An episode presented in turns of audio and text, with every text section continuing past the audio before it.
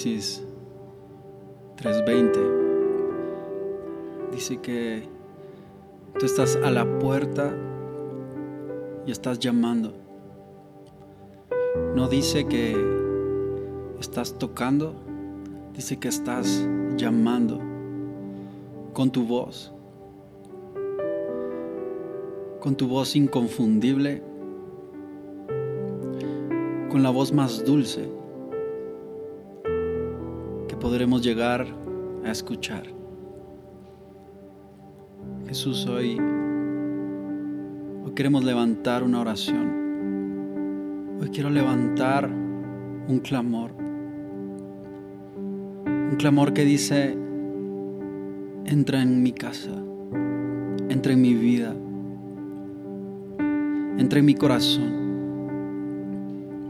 Toma tu lugar en mis pensamientos, en mis sentimientos, emociones, en mis palabras, en mis decisiones.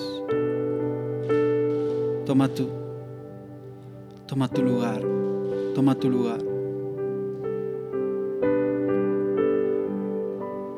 Hoy quiero abrirte la puerta,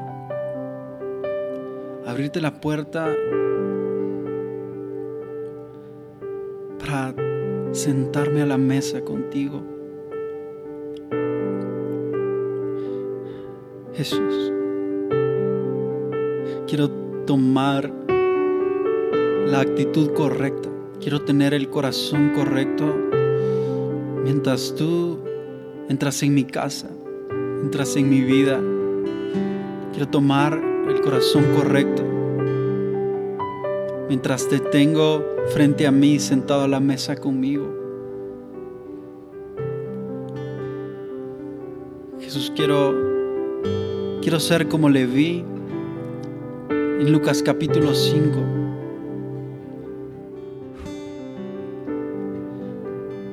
Un Leví que culturalmente era incompatible con el reino, rechazado socialmente, con una etiqueta de corrupto y pecador. Un Leví que fue vulnerable, un Leví que después de que tú lo llamaste, te preparó un banquete. Un Leví que no esperó a cambiarlo todo en su vida para dejarte entrar y sentarse a la mesa contigo. Un Leví que con sus amistades, que Jesús sabía que no tenían el mejor testimonio. No le importó.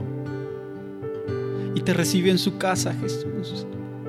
Leví dejó que vieras su peor condición. Te dejó entrar al corazón de su casa.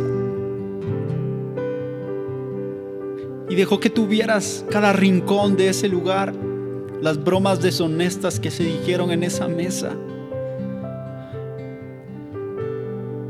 Quiero tener el corazón de Leví y tener la seguridad que cuando tú mires dentro de mi vida, todo lo que tú saques a luz, todo lo que tú veas, todo lo que tú me muestres a través de tu Espíritu Santo no va a ser para condenarme, sino para amarme.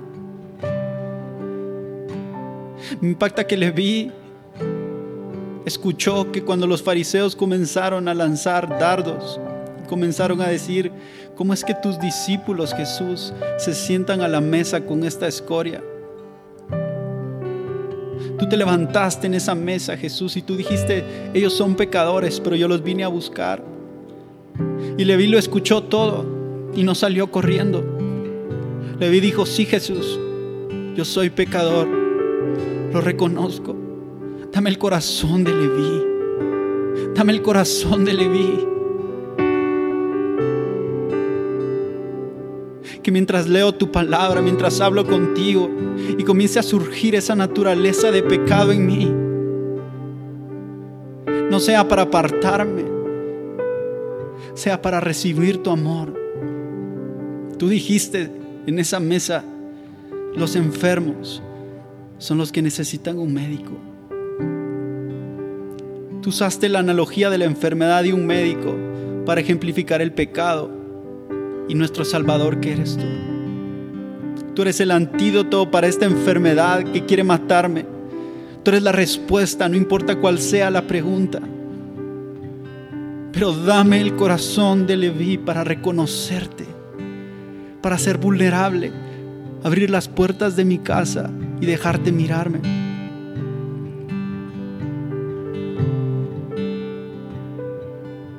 Jesús, dame, dame el corazón de esa mujer de Lucas capítulo 7.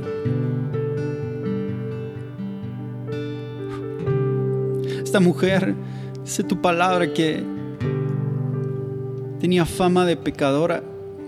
Muchos historiadores concluyen que era una prostituta de mala fama en toda esa ciudad. Y tú entraste a la casa de este fariseo llamado Simón y esta mujer que había sido tachada, que había sido llamada por su pecado, pocos conocían su nombre, todos la llamaban por su pecado. Pero esta mujer tuvo tal humildad en su corazón que se dirigió directo a la casa de ese fariseo que probablemente le había criticado y señalado. Pero ella se dispuso en su corazón no desaprovechar un momento contigo. Esta mujer no dijo una sola palabra, pero cautivó tu corazón, Señor. Jesús, esta, esta mujer rompió todos los protocolos de la cultura judía. No dijo buenas tardes o buenas noches. No pidió permiso para entrar. Yo quiero romper todos los protocolos por ti.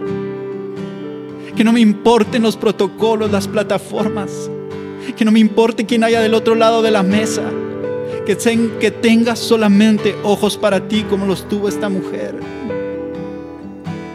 Esta mujer entendió que tú aderezas mesas delante de mis angustiadores. Dame el corazón de esta mujer. Esta mujer comenzó a llorar y a enjaguar tus pies con sus lágrimas. Tu palabra dice que el que siembre con lágrimas, con gozo cosechará. Pero que mis lágrimas solo me sirvan para regar tus pies. Hazme como esta mujer, Señor. Tú dijiste estando en esa casa, se le ha perdonado mucho y por eso me ama mucho. Revélame, revélame cuán grande, cuán profundo, cuán alto, cuán extenso es tu perdón por mí.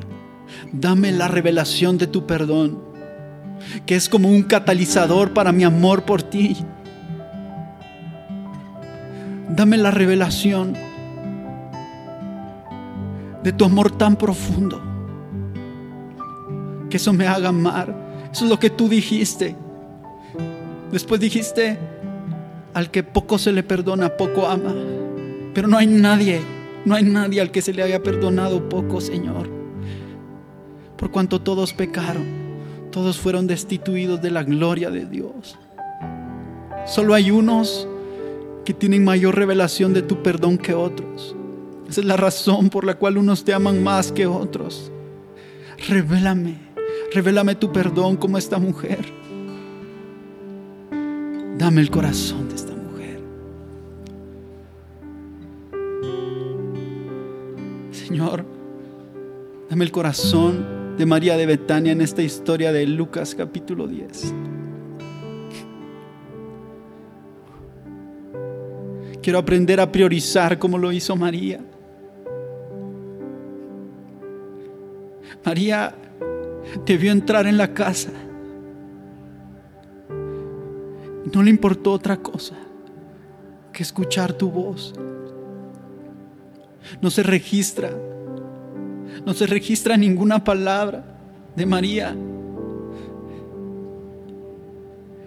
Señor, ¿cuántas veces he entrado a tu presencia con muchos argumentos, casi teniendo una discusión teológica contigo, desaprovechando un momento contigo, Señor?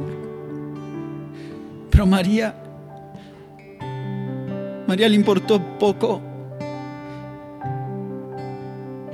que tú la escucharas hablar. Ella prefirió escucharte a ti primero.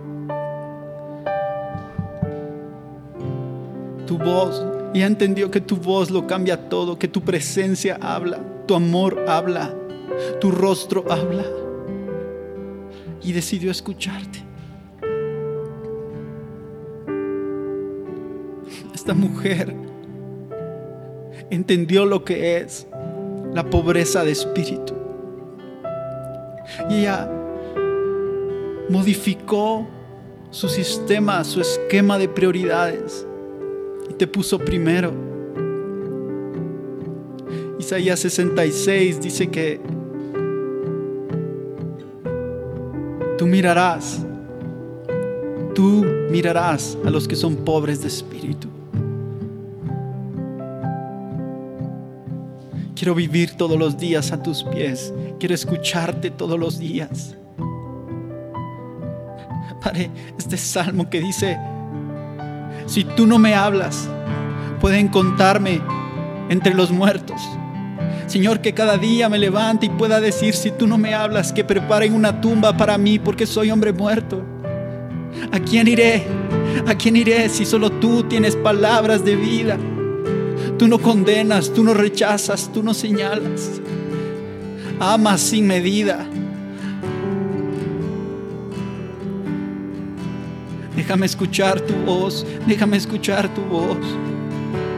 Déjame entrenar mis oídos antes que mi voz. Déjame entrenar mis oídos espirituales antes que mi boca, que mi lengua.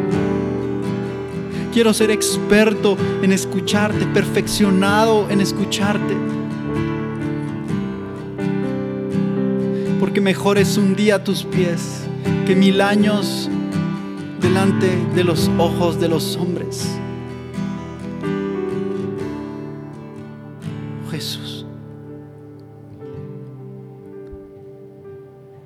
El corazón de saqueo. Quiero ser como este hombre que sintió curiosidad por ti.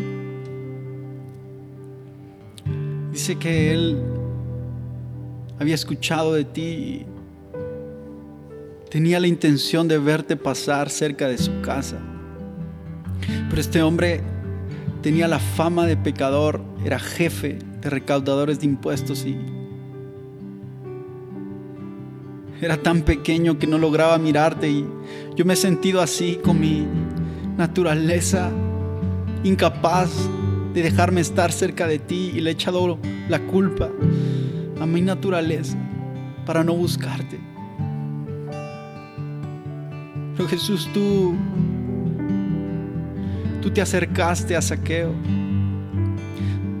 Tu palabra dice que fuiste tú quien se acercó, fuiste tú quien lo miró a él primero y fuiste tú quien lo llamó por su nombre. Déjame escuchar hoy tu nombre que me llama, que me llama. Tú conoces mi pecado, pero me llamas por mi nombre. Ese eres tú, lleno de gracia y de verdad, lleno de amor. Tu mirada, tu mirada es de amor, tus palabras son de amor.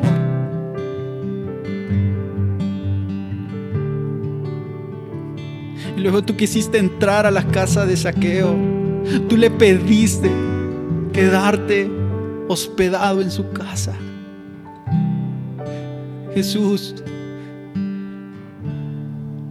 una cosa es que yo te pida estar contigo, pero déjame escuchar tu invitación que comienza a decir,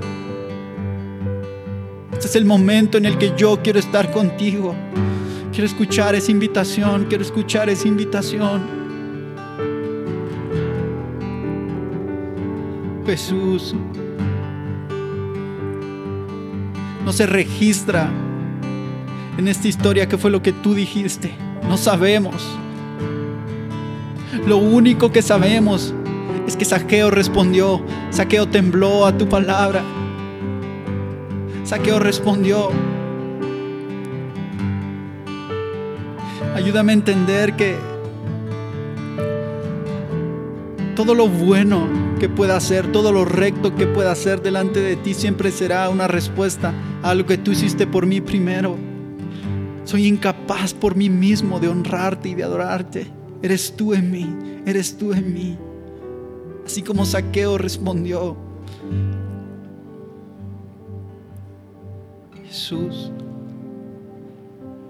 Isaías 66 también dice que tú mirarás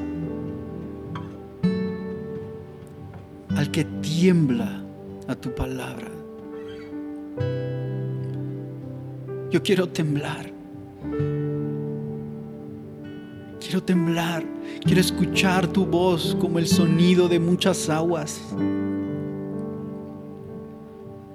Quiero temblar. Quiero que al escuchar tu voz, al escuchar tu palabra, se produzca en mí un temblor en el espíritu yo oro en el nombre de Jesús. Que se comience a despertar una generación que tiembla tu palabra. Una generación que no solo escucha, sino que responde con un temblor que comienza a desquebrajar, a romper, a derribar toda orfandad, toda incredulidad, toda duda y todo temor. Bautízanos con tu palabra, sumérgenos con tu palabra. No hay sonido más dulce que tu palabra. Pero danos el corazón correcto como lo tuvo Saqueo que tembló a tu palabra. Queremos temblar, queremos temblar, queremos temblar. Queremos escuchar tu voz, escuchar tu voz.